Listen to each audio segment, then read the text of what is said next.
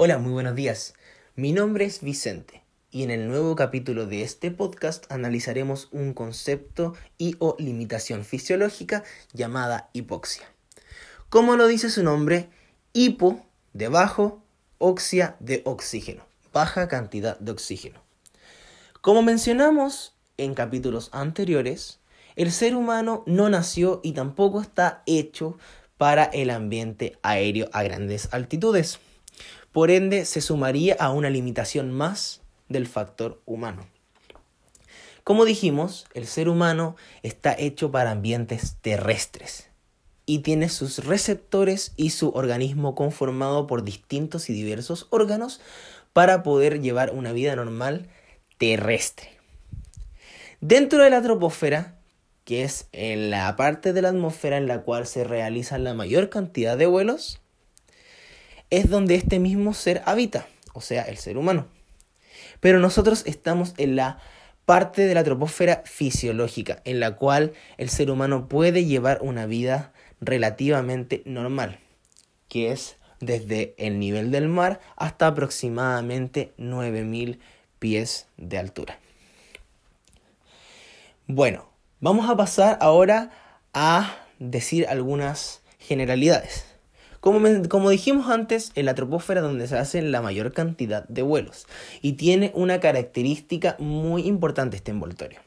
Una que es que a medida que ascendemos, el oxígeno se va reduciendo, específicamente la presión parcial o también llamada densidad. Y aproximadamente a los 18.000 pies de altura, existe justo la mitad de la cantidad de densidad de oxígeno. Por ende, ya a partir de los 8.000 a 10.000 pies de altura, empezaríamos a presentar síntomas de hipoxia que más adelante empezaremos a mencionar. Otra característica de este envoltorio llamado troposfera es que a medida que ascendemos de manera estándar, se cumple que 2 grados Celsius se van restando por cada mil pies de altura que ascendemos. Es verdad, bajo ciertos fenómenos ocurre algo que se llama inversión térmica y ocurre lo contrario. Pero eso es ya meteorología y son capítulos y materias que veremos más adelante. Una tercera cosa que mencionar. Esta llamada troposfera, más o menos dependiendo en qué latitud estamos, eh, se encuentra aproximadamente a 33.000 pies, concluyendo en su límite superior con la denominada tropopausa.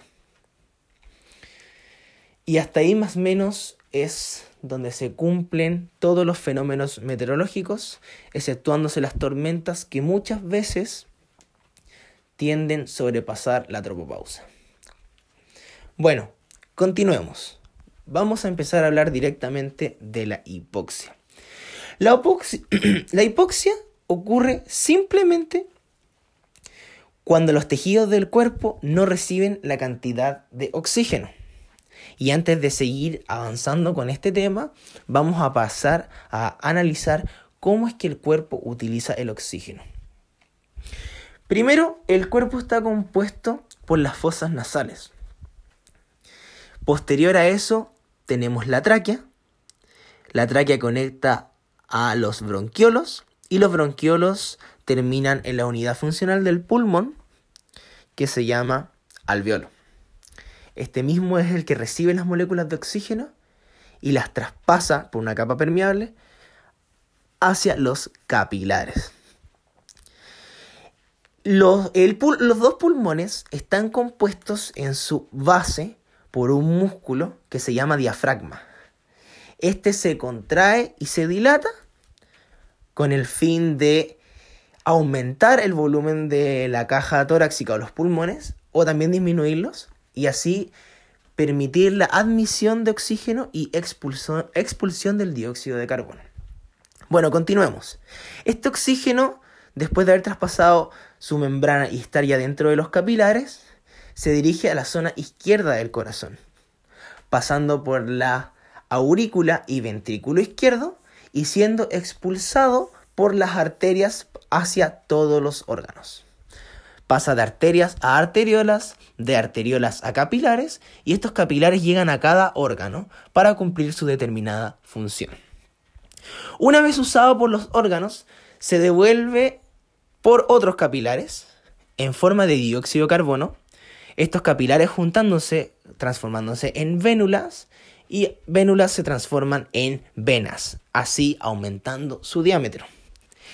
Estas llegan a la parte derecha del corazón, aurícula derecha, ventrículo derecho, y posteriormente son expulsadas hacia el pulmón para ser eliminadas del cuerpo. Así es como funciona la respiración en el cuerpo humano y se divide por supuesto en fases, admisión, transporte y utilización, dependiendo en qué porción del cuerpo se encuentra ese oxígeno. Bueno, continuemos. Ya habíamos mencionado lo que era la hipoxia. Ocurre cuando los tejidos del cuerpo no reciben la cantidad suficiente de oxígeno. Los síntomas de hipoxia varían dependiendo del individuo. Tenemos dolores de cabeza, tenemos reacciones disminuidas a lo largo del tiempo, o sea, movimientos y pensamientos más lentos. Juicio, eh, ¿cómo se podría decir para que no suene tan mal? Eh, juicio pobre, un pobre juicio, no tomamos muy buenas decisiones bajo los efectos de la hipoxia. Euforia, sentir felicidad y que todo está saliendo de una manera excelente. Se podría decir que es como una actitud positiva peligrosa. Eh, pobreza en la agudeza visual. Empezamos a ver borroso, no empezamos a ver de forma nítida. Mareos, cosquillas en los dedos. ¿Por qué cosquillas en los dedos? Cuando tenemos eh, la hipoxia, el oxígeno empieza a tratar de. El cuerpo empieza a tratar de manejar el oxígeno y llevándolo a los órganos más importantes cuando falta este. Y como las extremidades del cuerpo no son importantes, empieza a cortar el oxígeno de ahí. Por eso se siente un cosquilleo en los dedos. Y uno de los eh, síntomas más eh, subjetivos es cianosis, que los labios se nos ponen de color morado y también las uñas se nos pueden poner de color morado. La hipoxia puede ser causada por muchos factores. Y son de verdad que muchos. Por ejemplo, partamos con el principal.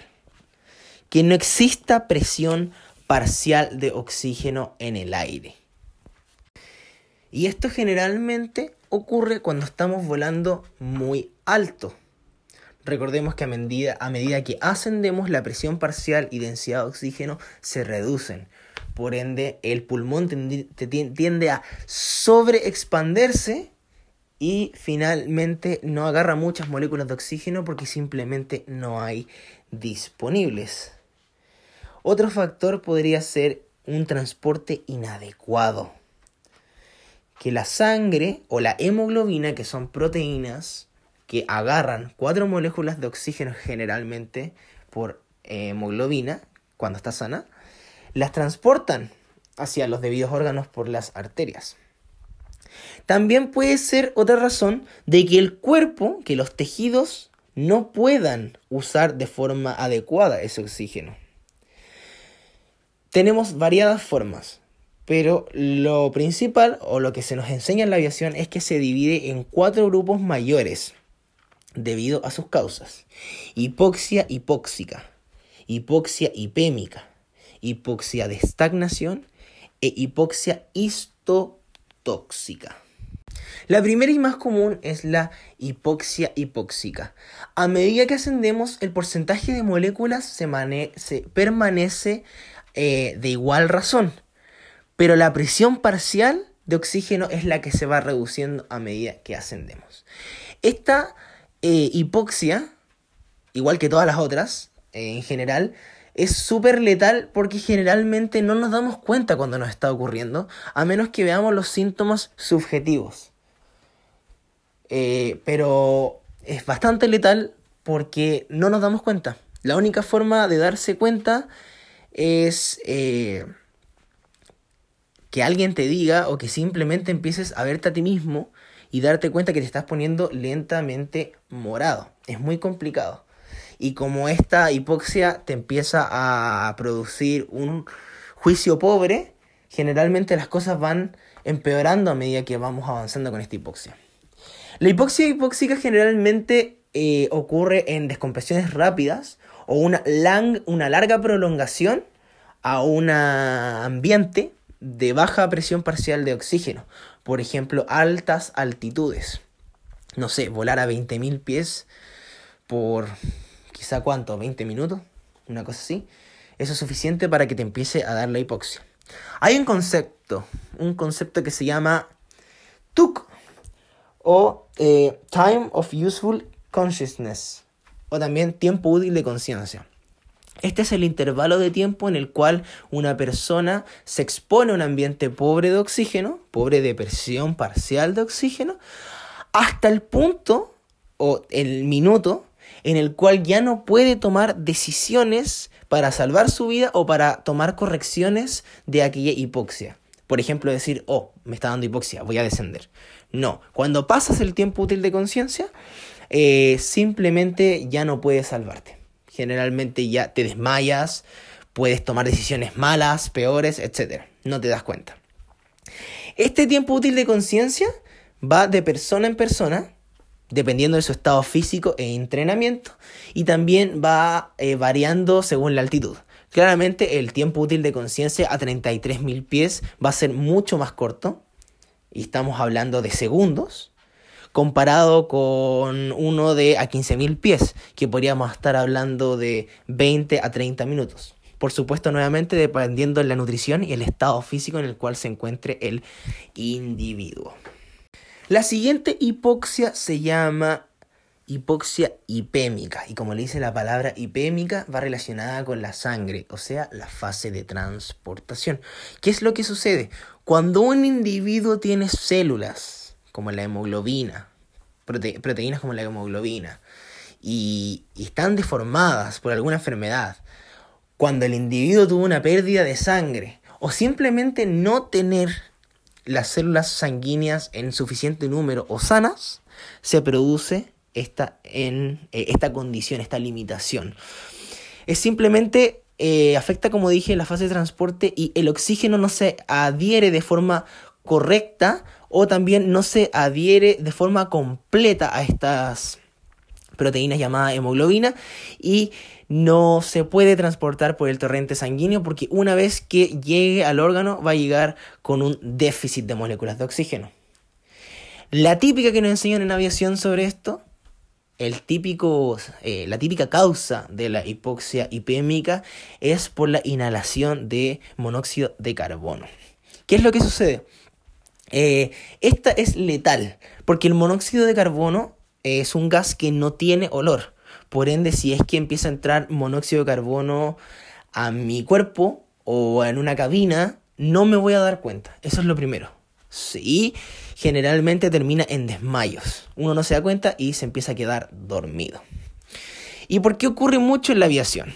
En aviones de no mucha tecnología, específicamente es monomotor a pistón, como habíamos mencionado también creo en un capítulo anterior, el, hay un conducto que te tira aire caliente a la cabina para calentarse, por supuesto. Y este conducto está cerca del tubo de escape. El tubo de escape a veces, el conducto que lleva el tubo de escape tiene rupturas. Y como este está justo al lado, eh, se puede meter ese monóxido de carbono hacia la cabina. Y si estamos con las ventanas cerradas y con una ventilación que no es propiamente buena, podríamos llevar a esta condición. La única forma de salirse de esta condición, por supuesto, es abrir las ventanas, tratar de respirar y ventilar la cabina lo antes posible. Y por supuesto, cerrar el aire acondicionado. Corrección, el aire calefaccionado que proviene de este, de este dispositivo, de este sistema. Es muy común. ¿Qué es lo que pasa? El monóxido de carbono tiene una afinidad de adherirse a la hemoglobina 250 veces más que el oxígeno. Por ende, puedo estar yo a mil pies de altura volando, pero si tengo una baja ventilación y empieza a entrar monóxido de carbono a la cabina, yo me va a dar hipoxia hipémica igual. Por ende hay que tener mucho cuidado con esta hipoxia. Tenemos también la hipoxia de estagnación, que es simplemente deficiencia de oxígeno en las células del cuerpo por baja circulación de la sangre. Esto generalmente ocurre por las fuerzas G. Cuando aplicamos una fuerza G de gran magnitud o también de no tanta, gran magnitud pero por un tiempo prolongado, hace que el corazón no tenga la fuerza suficiente de impulsar la sangre a lugares específicos del cuerpo. Por ejemplo, si es que estamos realizando una fuerza G positiva excesiva o por mucho tiempo, la sangre, por el tema de la inercia, se dirigirá a la parte posterior del cuerpo. Estamos hablando piernas, abdomen, eh, rodillas, pies, y no será posible que el corazón tenga la fuerza para circular esta sangre hacia la parte superior, hombros, brazos, cabeza, cerebro, lo cual es gravísimo porque podría terminar en un desmayo, como se ve mucho en los videos.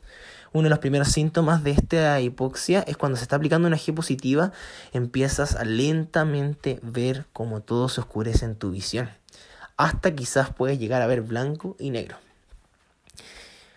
Y cuando al revés aplicamos una G negativa, la sangre va muy fuertemente a la cabeza y nosotros empezamos a tener una visión roja, puesto que la presión sanguínea aumenta tanto que eh, se empieza a ver literalmente rojo. También otra forma de que esta hipoxia se realice es por frío extremo o shock, como se le dice, shock de frío. Sucede cuando alguna parte del cuerpo está expuesta a frío muy, muy poderoso, por supuesto, y eh, la sangre no circula bien por, ese, por esa parte del cuerpo. Y el último tipo de hipoxia es la histotóxica. Y es simplemente cuando toda la fase se completó de manera correcta hasta que llegó a la célula y la célula no puede utilizar de forma correcta el oxígeno. Y esto generalmente es producido por ciertas drogas o por el consumo de alcohol, muchas veces. Por ende, claramente el alcohol y las drogas no son amigos del piloto. Finalmente, relacionado con la hipoxia, ¿qué podemos hacer para prevenir la hipoxia? Claramente tú puedes aumentar la tolerancia y la hipoxia manteniendo una buena condición física, yendo al gimnasio, entrenando, saliendo a correr, etc. Eh, alimentándose de dietas nutritivas de hartas vitaminas. O, por supuesto, eh, evitando el alcohol y fumar. Recordemos que los cigarros tienen también monóxido de carbono y de cierta forma este también afecta aumentando la hipoxia. Si uno vive a altitud, en altitudes altas, por ejemplo, Calama, La Paz en Bolivia, eh, uno generalmente está más aclimatado. Por eso, generalmente la gente que vive ahí tiene una capacidad aumentada a tolerar esta condición de hipoxia. Comparado con una persona que vive a una altitud más baja, por ejemplo aquí en Viña, que está siempre al lado del mar.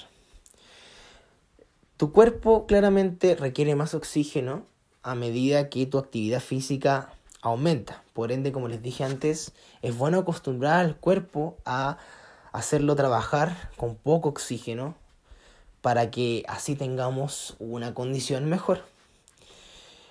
Em, en el vuelo, cuando por ejemplo hay condiciones de estrés, turbulencia o miedos, eh, generalmente una persona que hace ejercicio tolera mucho más eh, todos estos factores. Está mejor preparado el cuerpo. Como mencionamos también, a medida que ascendemos hay más frío, las temperaturas extremas en la cabina pueden hacer que tu cuerpo sea más susceptible a la hipoxia, como habíamos mencionado, la hipoxia de estagnación. ¿Qué otra cosa podemos mencionar? A medida que uno asciende, lo más a medida que uno asciende más rápido, eh, tu tolerancia a la hipoxia es más baja. Por ende, si es que te estás empezando a dar hipoxia en el ascenso, o detienes el ascenso, o simplemente empiezas a descender, o simplemente bajas tu razón de, de ascenso. Así que tienen que tener cuidado porque podrías estar aproximándote a la condición de hipoxia. Bueno, finalmente para evitar la hipoxia es ojalá volar a altitudes bajas, temperaturas agradables y simplemente si es que no se puede usar oxígeno, el sistema de oxígeno, un tanque de oxígeno aparte.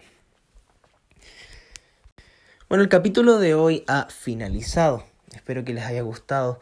Simplemente quise tocar un tema de hipoxia, un repaso muy pequeño de lo que significaba para recordarles más o menos cómo es y cómo funciona el cuerpo y qué tan susceptible uno es a la hipoxia y los tipos de hipoxia que muchas veces a uno se le olvida. Generalmente existe la mala costumbre de estudiar para la prueba y no estudiar para aprender, que es lo primordial, porque esto literalmente te puede salvar la vida. Espero que les haya gustado a todos. Voy a seguir subiendo diariamente alguna materia para hablar. Siempre se aceptan sugerencias, comentarios, algún tema que quieran aplicar. Yo no soy experto en todos los temas, no soy Dios, pero siempre se puede compartir algo nuevo o repasar algo de la materia anterior que ustedes hayan aprendido o que quizás este podcast les sirva para aprender, por supuesto, algo nuevo de una forma más fácil, más explicativa. Así que un abrazo muy grande a todos y seguiremos trabajando para ustedes. Saludos.